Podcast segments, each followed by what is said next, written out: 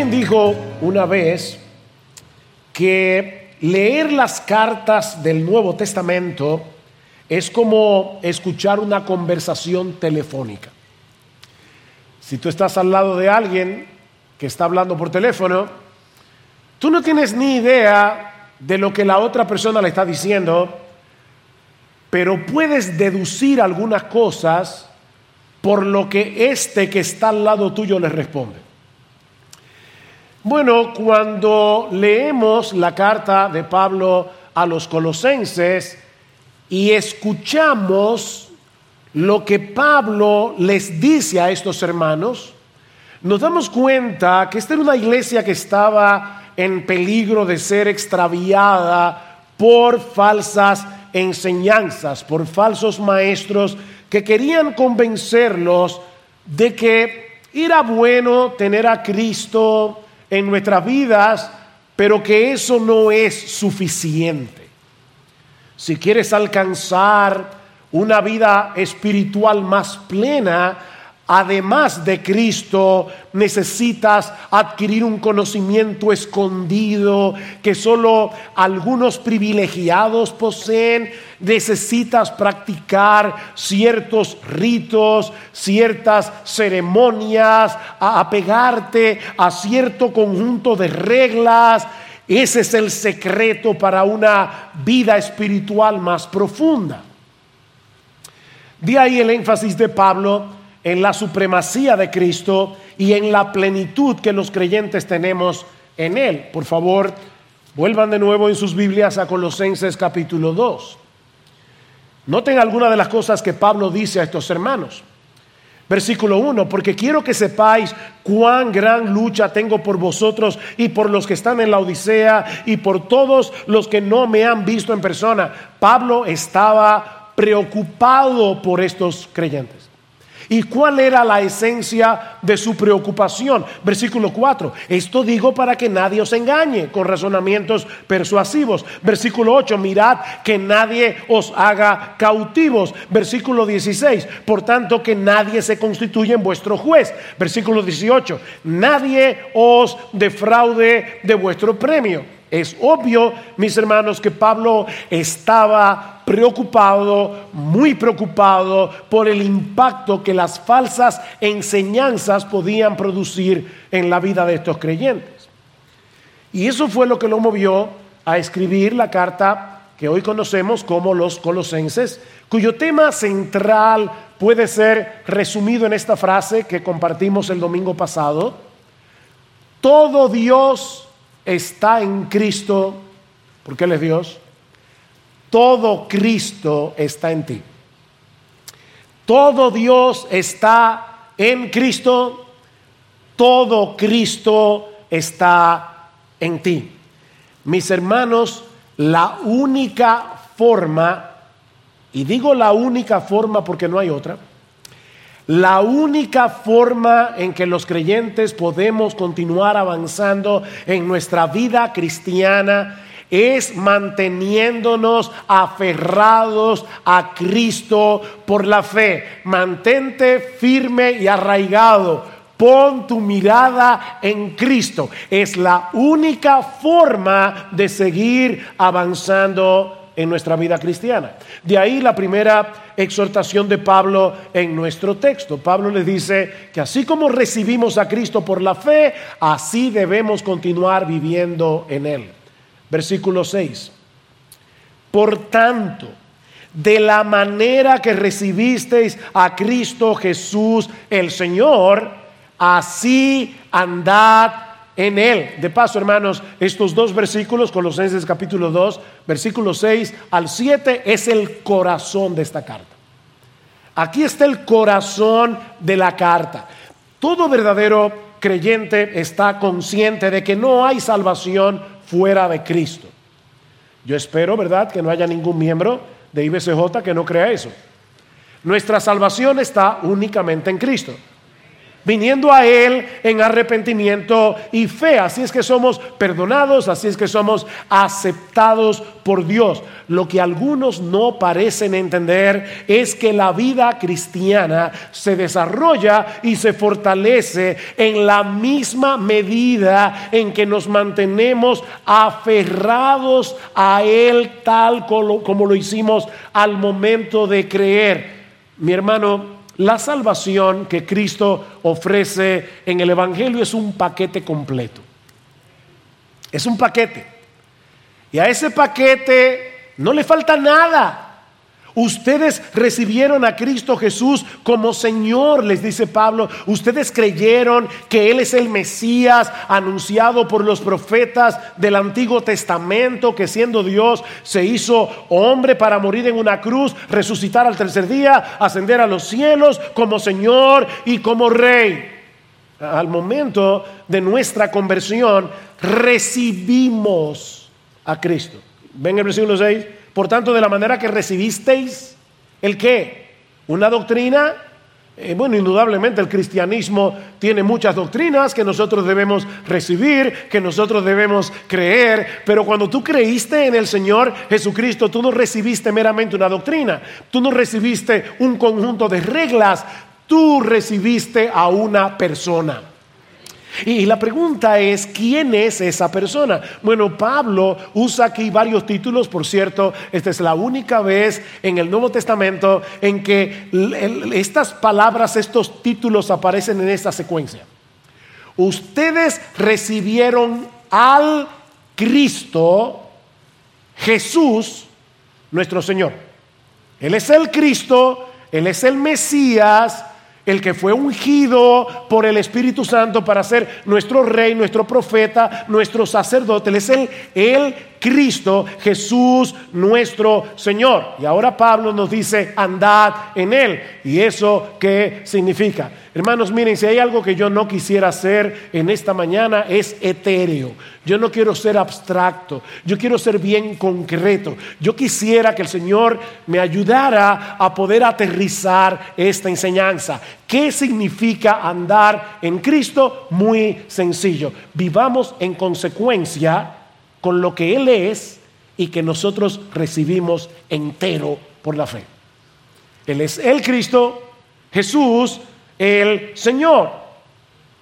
Eso es lo que significa andar en Él, continuar viviendo nuestra vida en el marco de su salvación y en el marco de su señorío. En la forma como pensamos, en la forma como actuamos, debemos reflejar el hecho de que Cristo es nuestro Señor, de que Cristo es nuestro Salvador. En otras palabras, mi hermano, mi hermana, tú no te perteneces. Tú no tienes derecho a decir, es mi vida. Yo no sé cuántas veces uno escucha, ¿verdad? Los, sobre todo los adolescentes decir, es mi vida. No, si tú eres creyente, no es tu vida, es su vida. Él te compró. Él te salvó y te compró. Él tiene derecho a gobernar todas las áreas de nuestras vidas. Y cuando digo todas las áreas de nuestras vidas, es que Él tiene derecho a gobernarte por entero. Él tiene derecho a gobernar a cómo tú piensas. Él tiene derecho a gobernar a dónde tú vas, a dónde no vas, cómo te vistes, cómo no te vistes. Él tiene derecho a gobernar tus emociones. Él tiene derecho a gobernar tu dinero, tus finanzas. Él tiene derecho. Él es el Señor. Eso es lo que Pablo está diciendo. Anden en Él. Ustedes recibieron a un Señor. Ahora vivan en consecuencia. Debemos continuar descansando en Él, no solamente siendo gobernados por Él, sino también descansando en Él para ser aceptados por Dios. Él es nuestro Señor y Salvador. Si Él es el Salvador, y lo es, Andar en Él significa mantenernos en la atmósfera de su gracia. No, no, tratando de ganarnos el favor de Dios a través de nuestras obras, no tratando de ganarnos el favor de Dios a través de nuestro desempeño como creyentes, sino descansando únicamente en su justicia perfecta y en su obra de redención a nuestro favor. Andar en Cristo significa vivir en la atmósfera de su gracia pero Él también es el Señor. Y por lo tanto andar en Él significa vivir en la esfera de su sabiduría revelada en su palabra. Significa vivir en una sumisión gozosa a la autoridad de su voz plasmada en este libro. Tú no te gobiernas, ni yo tampoco porque nosotros recibimos a un Señor. ¿Se dan cuenta, hermanos, que la vida cristiana es una relación con Cristo de principio a fin? Y lo que Pablo le está diciendo a estos creyentes de Colosas, quédate donde estás. Ustedes han visto esos padres que le dicen a los niños, no te muevas. Bueno, lo, lo que Pablo está diciendo es, no te muevas. Ah, a veces los padres dicen, no te muevas hasta que yo llegue, porque obviamente va a ser poco tiempo. Bueno, Cristo nos está diciendo a través de su apóstol, no te muevas hasta que yo vuelva. Por supuesto, cuando yo vuelva te voy a llevar a otro sitio, pero soy yo que te voy a llevar. Así que no te muevas. Mantente firme y arraigado en ti, Jesús, en tu amor. Mantente aferrado a Él para que ahora puedas crecer y mantenerte firme. Nota lo que sigue diciendo Pablo en el versículo 7. Firmemente arraigados y edificados en Él y confirmados en vuestra fe, tal como fuisteis instruidos, rebosando de gratitud. Pablo está usando aquí varias metáforas. Una de ellas de la horticultura. Estamos en domingo, así que se pueden usar algunas palabras inusuales. Esta figura horticultural lo que significa es mantén la raíz de tu árbol. Nosotros somos un árbol que debemos mantener nuestras raíces en Cristo. Y, es interesante notar aquí una algo gramatical, que el, verbo arraigado está en voz pasiva. O sea, Pablo está diciendo, nosotros fuimos pasivamente, no, no fue que tú sacaste la raíz y te, y te plantaste en otro sitio. No, no, no. Dios te trasplantó. Fuimos arraigados. Y ahora Pablo está diciendo, diciéndonos, mantente en ese terreno en el que tú fuiste arraigado. Eso fue lo que sucedió en el momento en que Dios nos llamó a salvación con un llamamiento irresistible, con un llamamiento eficaz para que nosotros podamos creer en Él. La mano todopoderosa de Dios te desarraigó del terreno pedregoso y mortífero del pecado y te plantó en Cristo. Y es muy probable que Pablo tenga en mente el Salmo 1 cuando escribió este pasaje. ¿Recuerdan el Salmo 1? Donde el justo se describe como un árbol plantado junto a corrientes de aguas. Ven, un árbol plantado. O sea, ese árbol no nació ahí. Fue trasplantado por la mano omnipotente de Dios. Hace unos años, Gloria y yo estábamos en una conferencia en un país de Sudamérica y habían unas jóvenes que estaban sirviendo a los predicadores invitados y Gloria, queriendo ser amable, entabló conversación con una de las chicas y le preguntó en un momento dado, ven acá, ¿y cómo fue que tú te convertiste? Respuesta, no, yo nací cristiana. Bueno, yo no sé cuál es el trasfondo teológico de esta joven, yo no sé cuál es la iglesia a la que ella eh, pertenecía, ni qué tipo de enseñanzas recibía, pero déjame decirte algo. Nadie, nadie nace siendo cristiano. Nadie, nadie nace plantado junto a corrientes de aguas.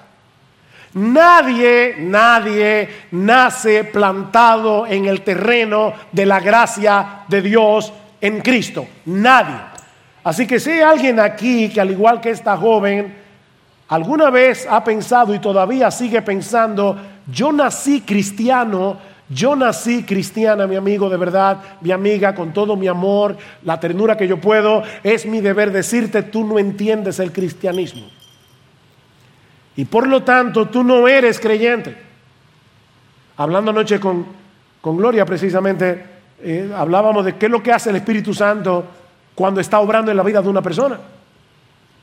Y una de las primeras cosas que hace el Espíritu Santo cuando está obrando en la vida de una persona es convencerte de pecado, de justicia y de juicio. Tú te das cuenta que eres un pecador que mereces la condenación del infierno, pero al mismo tiempo el Espíritu Santo también te convence de que Cristo es un gran Salvador. Y eso te lleva a poner toda tu confianza en Él. Fue el Dios soberano que nos amó desde antes de la fundación del mundo, como dice Pablo, el que nos desenraizó del terreno seco y árido de nuestra propia necedad, de nuestra propia pecaminosidad y nos plantó junto a corrientes de aguas en el terreno de las inagotables riquezas de Cristo. Si alguno tiene sed, venga a mí y beba. Jesús, ¿y cómo yo hago eso? El que cree en mí, como dice la escritura, de su interior correrán chorritos de agua. No. Ríos de agua viva. Ríos de agua viva. Por eso alguien decía que hay más agua en ese terreno de lo que las raíces puedan beber jamás. Miren, hermanos, Podemos pasarnos la vida absorbiendo a borbotones los inagotables recursos de la gracia que se encuentra en Cristo y nunca podremos agotarlos. Perdón. y es por eso que el árbol del que se habla en el Salmo 1 da su fruto a su tiempo y su hoja no cae y todo lo que hace prosperará, dice el salmista. Y obviamente, por si acaso, David no era un predicador del Evangelio de la prosperidad. Pero él dice claramente en el Salmo 1 que ese árbol plantado junto a corrientes de aguas da su fruto a su tiempo, su hoja nunca cae y todo lo que hace prosperará. Obviamente la prosperidad que Dios promete a los suyos es que en medio de la sequía, en medio de la aridez de este mundo, nosotros podemos permanecer vigorosos y, y fuertes dando fruto, el fruto del Espíritu, que no es otra cosa que el carácter de Cristo reproducido en nosotros. Así que no importa si las circunstancias de tu vida son adversas. La mayoría de nosotros tenemos circunstancias difíciles de un modo u otro. Mantente firme y arraigado en el amor de Cristo. Mantente firme y arraigado en la gracia de Cristo y tu árbol se mantendrá vigoroso, fuerte y fructífero. Así que mi amado hermano, mi amada hermana, no trates de mover algunas de tus raíces a otro terreno. Fuiste arraigado en Cristo si eres cristiano y debes permanecer allí por el resto de tu vida. Me encanta como lo dice el gran teólogo puritano John Owen Él es justo lo que necesitamos, Él es todo lo que necesitamos. ¿Quieres recordar algo de este mensaje? Él es justo lo que necesitamos, él es todo lo que necesitamos. Más adelante dice John Owen, los que disfrutan de comunión con Él tienen la seguridad de que no hay ninguna carencia en ellos que Él no pueda satisfacer, ningún vacío que Él no pueda llenar, ningún pecado que Él no pueda perdonar, ningún enemigo que pueda resistir el hecho de que Cristo, quien murió por ellos, vive para siempre por ellos a la diestra de Dios. Cristo está sentado a la diestra del Padre, cuidando de ti, cuidando de mí todo el tiempo, 24/7. Así que si te has arrepentido de tus pecados y te has aferrado a Cristo por la fe, mi hermano, continúa allí con todas tus raíces bebiendo de ese terreno. Y, no es que nadie ni nada pueda desarraigarnos de Cristo, que dice Juan, o el Señor en Juan capítulo Capítulo 10, mis ovejas oyen mi voz y yo las conozco y me siguen y yo les doy vida eterna y no perecerán jamás, ni nadie las arrebatará de mi mano. Mi Padre que me las dio es mayor que todos y nadie las puede arrebatar de la mano de mi Padre. Nadie, nadie, nadie. Y Pablo dice en Romanos capítulo 8, por lo cual estoy seguro de que ni la muerte, ni la vida, ni ángeles, ni principados, ni potestades, ni lo presente, ni lo por venir, ni lo alto, ni lo profundo. Y yo no sé si fue que Pablo pensó, se me quedó algo, ni ninguna otra cosa creada podrá separarnos del amor de Dios que es en Cristo Jesús, Señor nuestro. Así que nada ni nadie puede separarnos de Cristo, pero, ¿por qué la advertencia? Porque sí podemos olvidar momentáneamente nuestra nueva identidad en Él y todo lo que tenemos en Él, de manera que comencemos a buscar en otro lado lo que ya tenemos en Cristo. ¿Ven? Nadie puede desarraigarnos permanentemente de Cristo. Nadie. Si tú eres un verdadero creyente, eso es imposible. Pero hay momentos en que los creyentes somos seducidos a buscar fuera de Cristo lo que ya tenemos en Él. Decía el misionero Hudson Taylor, nuestra unión con Cristo nunca se puede romper, pero nuestro disfrute de ella sí. ¿Oyeron eso? Nuestra unión con Cristo nunca se puede romper, pero nuestro disfrute de ella sí. Así que la clave está en la fe. Es por fe que andamos, no por vista. Fue por medio de la fe que iniciaste tu vida cristiana, ahora debes continuar viviendo por la fe en el hecho de haber sido perdonado, de haber sido aceptado por causa de Cristo que ahora vive en ti por su espíritu para darte los recursos necesarios para poder seguir corriendo la carrera con los ojos puestos en Él. Con Cristo estoy juntamente crucificado, Gálatas 2.20, ya no vivo yo, mas vive Cristo en mí, y lo que ahora vivo en la carne, lo vivo en la fe del Hijo de Dios, el cual me amó y se entregó a sí mismo por mí.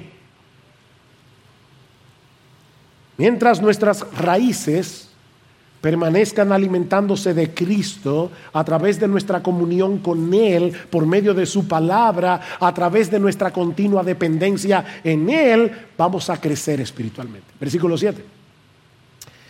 Firmemente arraigados y edificados. Ahora Pablo cambió la metáfora de la horticultura al mundo de la construcción. Tú estás arraigado, tus raíces están en Cristo. Si tú sigues bebiendo, bebiendo, bebiendo de su gracia, bebiendo de su carácter, bebiendo de su espíritu que mora en ti, bebiendo de su palabra, tú vas a ser edificado. Vas a crecer, vas a madurar. Mis hermanos, ningún creyente debe conformarse con la mediocridad espiritual. No tenemos derecho a ser mediocres. No podemos conformarnos. De hecho, Pablo está exhortando a los creyentes de Colosas aquí por lo que él ya había orado por ellos. ¿Qué dice el versículo 9 del capítulo 1?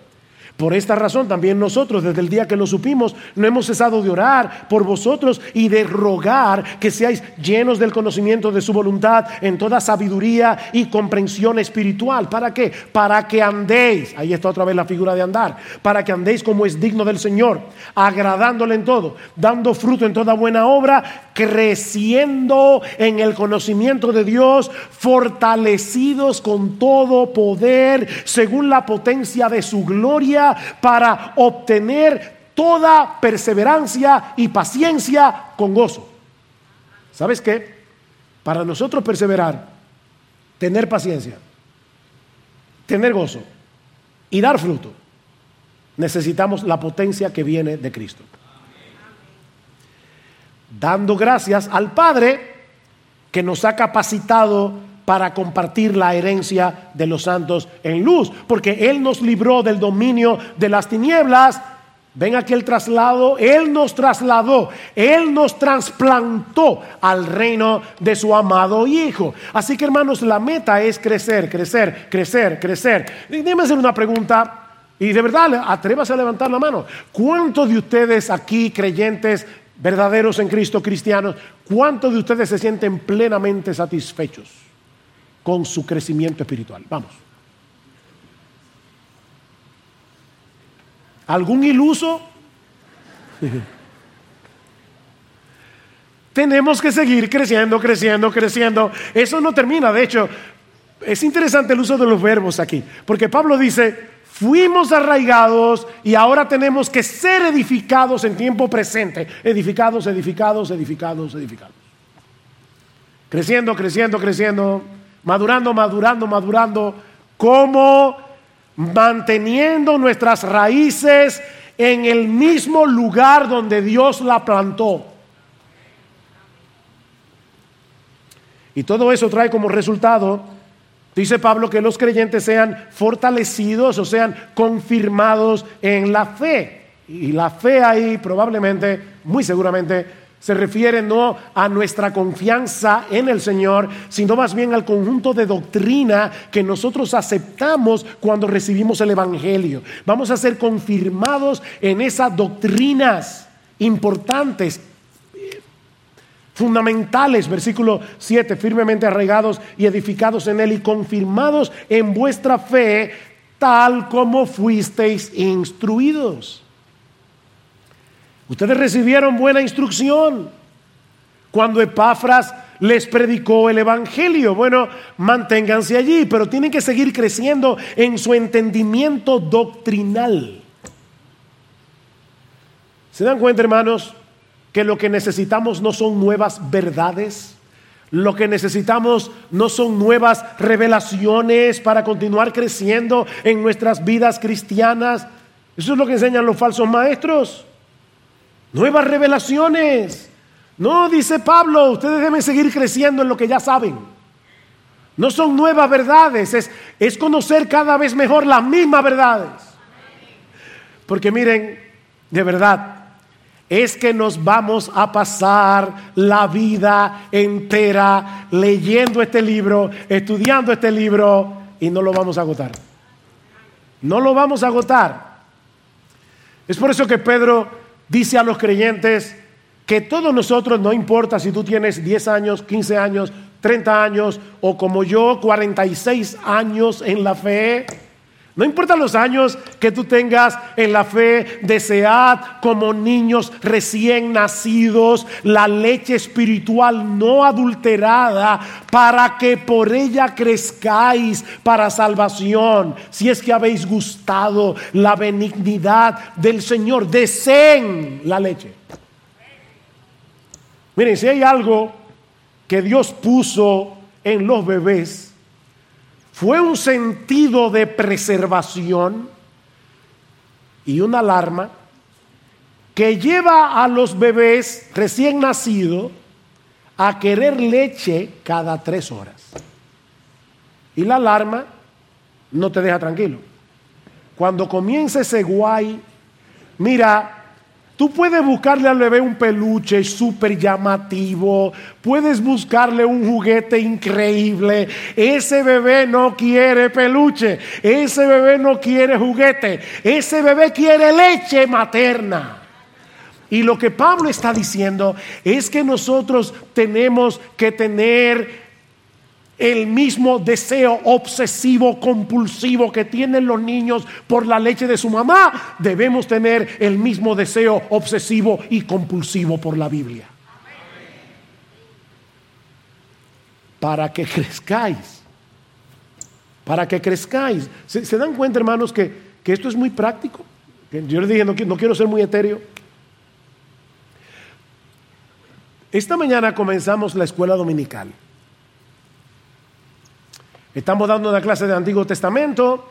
Queremos conocer mejor el Antiguo Testamento porque si tú no entiendes bien el Antiguo Testamento, créeme, no vas a entender el Nuevo del todo. Te, vas a confundir en muchas cosas porque el Antiguo Testamento es la base sobre el que se construye el Nuevo Testamento. Así que necesitamos los dos testamentos. Bueno, te están dando una clase de síntesis del Antiguo Testamento. También estamos dando una clase sobre las doctrinas cardinales que la Biblia enseña y que esta iglesia cree, la confesión de fe del hombre. Te estamos enseñando lo que son las doctrinas reformadas. ¿Sabes lo que nosotros esperamos de los miembros de esta iglesia? Que tú estés el domingo ya loco porque lleguen las nueve y media de la mañana para estar aquí recibiendo las clases de la palabra.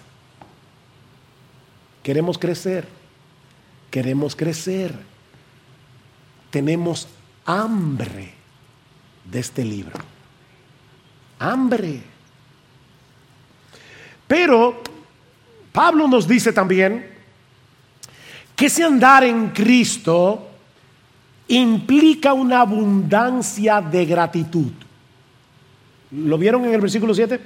Firmemente arraigados y edificados en Él y confirmados en vuestra fe, tal como fuisteis instruidos, rebosando de gratitud. Noten que Pablo no está diciendo simplemente que debemos ser agradecidos. Pablo no está diciendo que de vez en cuando debemos dar gracias. Lo que Pablo está diciendo es que debemos rebosar, debemos desbordar en gratitud hacia Dios por todo lo que Él nos ha dado en Cristo. Los creyentes que rebosan de gratitud por, los que, por lo que ya tienen en Cristo no serán movidos a buscar en otro lugar lo que ya tienen en Él. Miren mis hermanos, el mundo quiere hacernos sentir insatisfechos. Tú estás feliz con tu nevera hasta que ves el anuncio de la última que salió. Tú estás feliz con tu computadora, con tu iPad, con tu iPhone o con tu teléfono inteligente hasta que sale el nuevo. Y el mundo quiere que tú te sientas insatisfecho. Que tú de verdad creas, si yo no tengo, ponga ahí lo que tú quieras, yo no puedo ser feliz. Los falsos maestros también los falsos maestros te dicen, tú necesitas una segunda bendición, eh, tú necesitas una nueva revelación, eh, tú necesitas una nueva experiencia, eh, tú necesitas, tú necesitas, todo con tal de alejarte de Cristo. Todo con tal de que tú muevas algunas de tus raíces hacia otro terreno. Mis hermanos, el diablo se vale de las falsas enseñanzas. El diablo se vale incluso de la publicidad para hacernos sentir insatisfechos. Y no hay un antídoto más poderoso contra ese virus diabólico y mortal que el agradecimiento. La gratitud Pablo insiste en la gratitud en esta carta. Ya vimos en el versículo 13, versículo 12, dando gracias al Padre que nos ha capacitado para compartir la herencia de los santos en luz. Vale, gracias. Versículo 7, abundando en gratitud. Capítulo 3, versículo... Uh, Versículo 17 dice Pablo, y todo lo que hacéis, sea de palabra o de hecho, hacedlo todo en el nombre del Señor Jesús, dando gracias por medio de Él a Dios el Padre. Dad gracias, dad gracias, dad gracias. Publicidad gratuita. Este viernes publicamos un nuevo programa de Entendiendo los Tiempos. ¿Saben cuál fue el tema? ¿Es pecado ser desagradecidos? Escúchalo. Mantenernos aferrados a Cristo, mis hermanos, es una batalla que debemos librar cada día, porque el mundo, el diablo y la carne tratarán de seducirnos para apartarnos de Jesús, para sentirnos insatisfechos. Por eso, la segunda exhortación de Pablo. Para continuar aferrados a Cristo, debemos cuidarnos de las falsas enseñanzas que nos apartan de Él.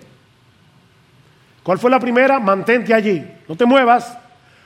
Pero para hacer esta, cuídate, cuídate de las falsas enseñanzas. Versículo 8, mirad que nadie os haga cautivos por medio de su filosofía y vanas sutilezas, según la tradición de los hombres, conforme a los principios elementales del mundo y no según Cristo. Ya Pablo les había dado una advertencia similar en el versículo 4. Esto lo digo para que nadie os engañe con razonamientos persuasivos, es decir, para que no sean extraviados por medio de razonamientos engañosos. No se dejen mover de la verdad comprobada y objetiva del Evangelio por los argumentos atractivos y sutiles del error. Ese es el versículo 4. Pero la palabra que usa en el versículo 8 es mucho más fuerte. Significa secuestrar, capturar como presa o botín de guerra. Mis hermanos, los falsos maestros son como depredadores que capturan a sus víctimas a través de sus lindas palabras, a través de sus enseñanzas seductoras. Tú eres un rey un hijo del rey. Somos, todas son princesas. Suena bonito.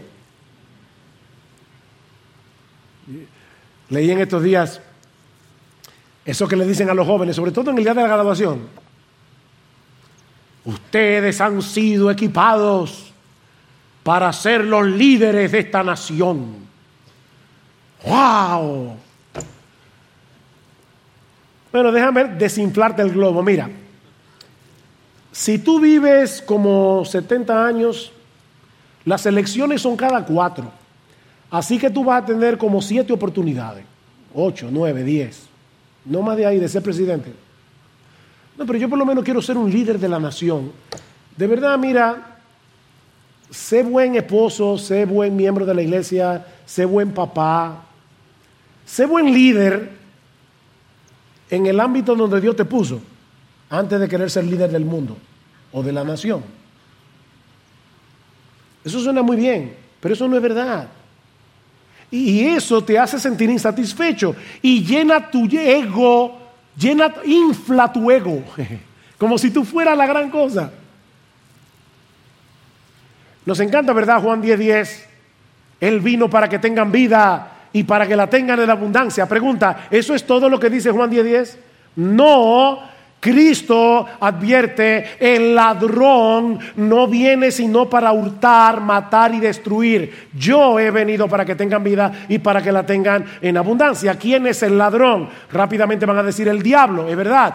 Pero en el texto Específicamente, Pablo, eh, el Señor, perdón, está hablando de los falsos maestros, está hablando de los fariseos, está hablando de los que tergiversan la palabra de Dios. Ese es el ladrón. Y ese ladrón viene a matar. Óyeme, las falsas doctrinas destruyen. Por eso Pablo le dice, que nadie os haga cautivos por medio de su filosofía. ¿Y eso qué significa? Bueno, la palabra que usa Pablo allí se refiere a cualquier sistema humano de pensamiento que intenta enseñarte cómo vivir en este mundo. Cualquier sistema.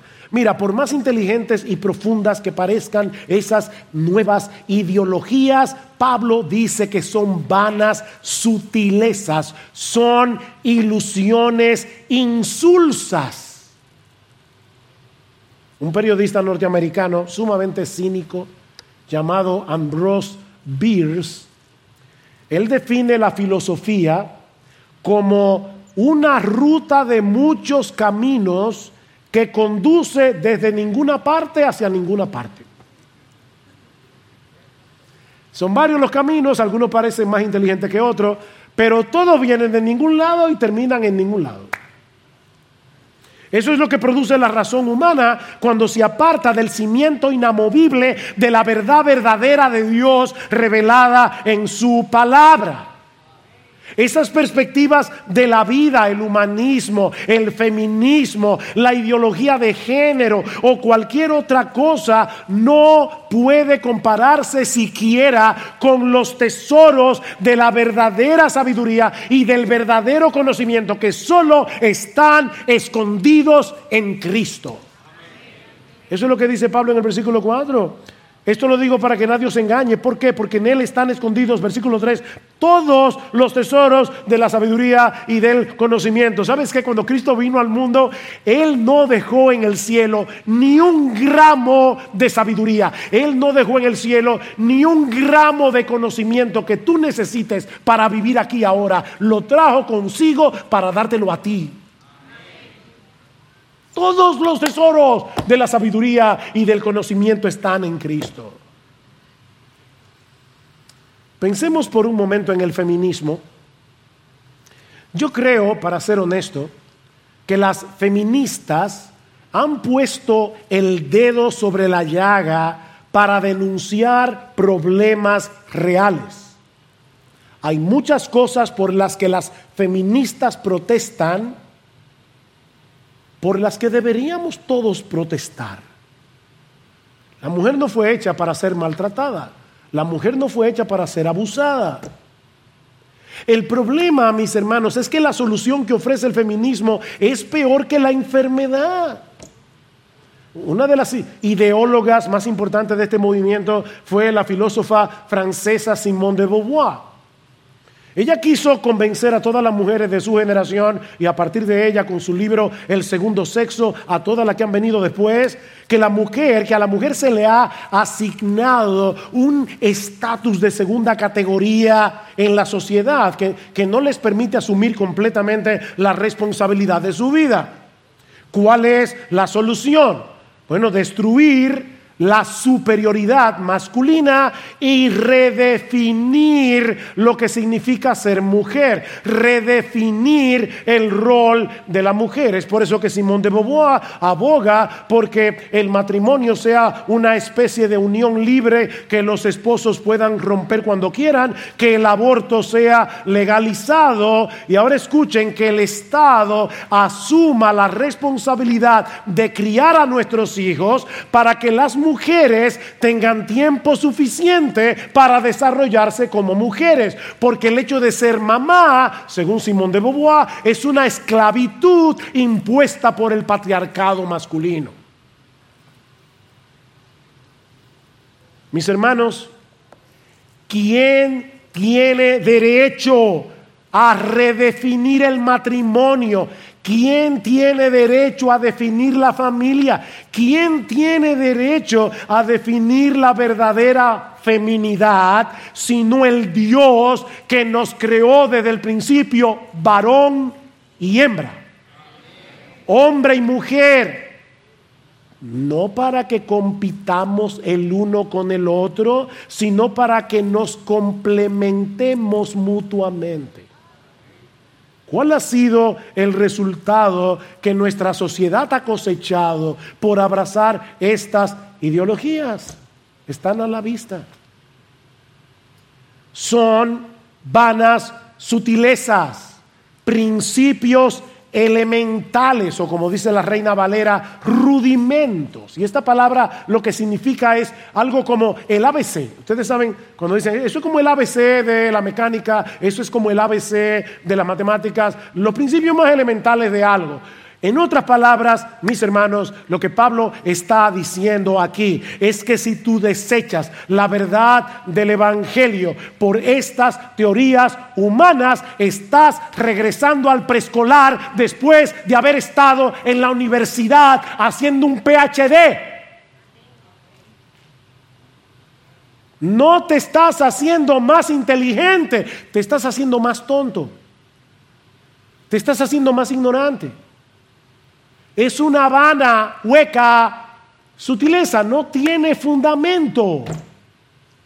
¿Y sabes por qué no tiene fundamento? Porque no es según Cristo. Y en Él habita corporalmente toda la plenitud de la deidad y nosotros estamos completos en Él. En Él están escondidos y, y parece que Pablo está como de una forma u otra moviendo a los colosenses a decir, búscalo, búscalo en Cristo, porque en Él están escondidos todos los tesoros de la sabiduría y del conocimiento. Todos los tesoros de la sabiduría y del conocimiento están escondidos en Cristo. Búscalo allí. No lo olvides, todo Dios está en Cristo, todo Cristo está en ti. Él no vino en parte, Él vino entero. Así que Él es justo lo que necesitamos él es todo lo que necesitamos. E, Él es la imagen del Dios invisible, Colosenses capítulo 1, versículo 15. Él es el creador y sustentador de todo lo creado, Colosenses capítulo 1, versículos 16 y 17. Él es la cabeza de la iglesia, Colosenses capítulo 1, 18 y 19. Él es el reconciliador del cosmos en general y de los creyentes en particular, Colosenses capítulo 1, versículo 20 al 23. Mis hermanos, ¿qué puede faltarle al que tiene a Cristo? ¿Qué puede faltarnos? ¿Saben que nuestros maestros, ah, nuestra, nuestro trabajo como maestros de las escrituras es convencerte de eso? Sí, nosotros tenemos que enseñar muchas cosas, pero, pero al final de cuentas, yo tengo como maestro de la escritura y cada pastor que se para aquí, nosotros tenemos la responsabilidad de convencerte de que tú estás completo en Cristo. ¿Y cómo yo lo sé? Bueno, escuchen lo que dice Pablo de su ministerio. Dice que a él se le encargó la predicación de la palabra, es decir, 1.26, el misterio que ha estado oculto desde siglos y generaciones pasadas, pero que ahora ha sido manifestado a sus santos, a quienes Dios quiso dar a conocer cuáles son las riquezas de la gloria de este misterio entre los gentiles, que es Cristo en vosotros, la esperanza de gloria. Ese misterio había estado oculto en el Antiguo Testamento, pero óyeme mi hermano, mi hermana, Dios quiso que tú y yo lo supiéramos y nos mandó maestros, nos mandó pastores que nos prediquen su palabra para hacernos entender lo glorioso que es estar en Cristo. Y sigue diciendo Pablo, a él nosotros proclamamos, amonestando a todos los hombres y enseñando a todos los hombres con toda sabiduría, a fin de presentar a todo hombre perfecto o maduro en Cristo Jesús. Y con este fin también trabajo, esforzándome según su poder que obra poderosamente en mí. Ese es mi trabajo, ¿ven?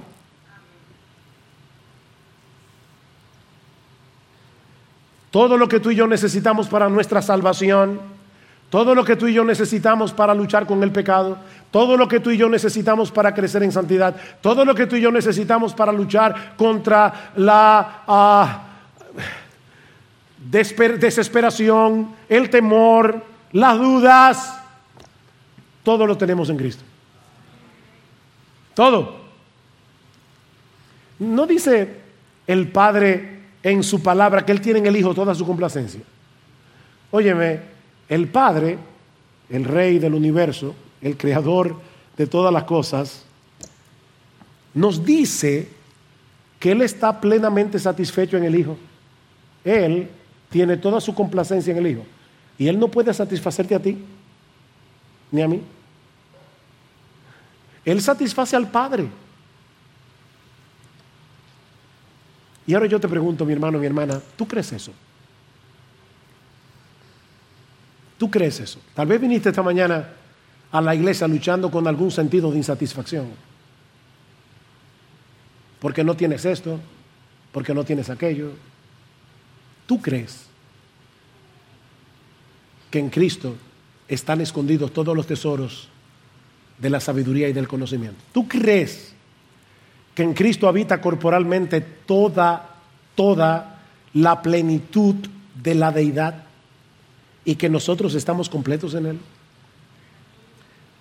¿Tú estás persuadido de que Cristo posee toda sabiduría? Toda sabiduría. O sea, cada vez que el mundo dice algo que es contrario a la palabra de Cristo, ¿se tambalean tus convicciones cristianas? Cuando las feministas comienzan a hablar, cuando los ideólogos de género comienzan a hablar, cuando la sociedad comienza a hablar del matrimonio igualitario, etcétera, etcétera, etcétera, ah, ¿qué pasa en ti? ¿Tú te tambalean tus convicciones? O, o tú dices, no, no, no, no, espérate, espérate, espérate. Sea Dios veraz y todo hombre mentiroso. En Cristo están escondidos todos los tesoros de la sabiduría y del conocimiento.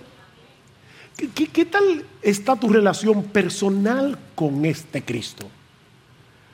Tu comunión con Él. ¿Qué, tanto te alimentas de su palabra? ¿Qué, dice Pablo en Colosenses capítulo 3, versículo 16? Que la palabra de Cristo venga de vez en cuando a habitar entre ustedes, ¿verdad? que la palabra de Cristo habite en abundancia en vosotros, en abundancia, con, toda sabiduría, enseñando y enseñando y amonestando todos a unos a otros con salmos, himnos y canciones espirituales. La palabra de Cristo, la palabra de Cristo. ¿Qué tanto te estás alimentando de la palabra de Cristo? ¿Qué tan valioso es Cristo para ti? De verdad, ¿qué, ¿qué, tan valioso es Cristo para ti? Es algo que yo me pregunto y para serles honesto, muchas veces me da vergüenza y tengo que decirle, Señor, Señor, por favor, ayúdame a apreciar más a mi Salvador. ¿Lo ves todavía como la perla del gran precio? ¿Por la que vale la pena perderlo todo? Porque mira, si no lo vemos así, no vamos a poder luchar contra las seducciones del mundo, por el pecado que todavía mora en nosotros. Escuchen otra vez a John Owen, cuando el alma de un creyente ha obtenido una dulce y real comunión con Cristo, mira a su alrededor, vigila todas las tentaciones, todos los caminos por los que el pecado podría acercarse para perturbarlo en su disfrute de su querido Señor y Salvador, quien es su descanso y su deseo. Tú tienes una perla. ¿Alguna vez te ha tocado ir al banco a sacar en el cajero automático más de 15 mil pesos? Y tú te lo metes en el bolsillo y sales del banco así. ¿No te ha pasado? Así deberíamos vivir con respecto al pecado. Yo no quiero que me roben a mi Cristo. Yo no quiero que me aparten de mi Señor. Yo no quiero que el pecado se interponga. Yo no quiero. Porque Él es mi Señor. Él es mi Salvador. Él es mi deseo. Él es mi descanso. Él es mi deleite. Él es mi esperanza. No quiero que nada ni nadie me quite a Cristo. Así deberíamos vivir.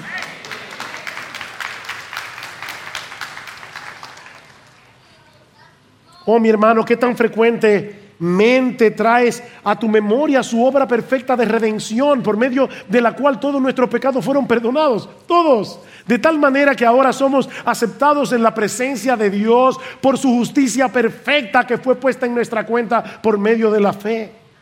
¿Qué tanto rebosas de gratitud por todo lo que el Padre ha hecho y hace constantemente en tu vida? Y óyeme, no por causa de tu desempeño en tu vida cristiana, sino únicamente por causa de Él. Oh, mi hermano, predícate este Evangelio de la gloria de Cristo.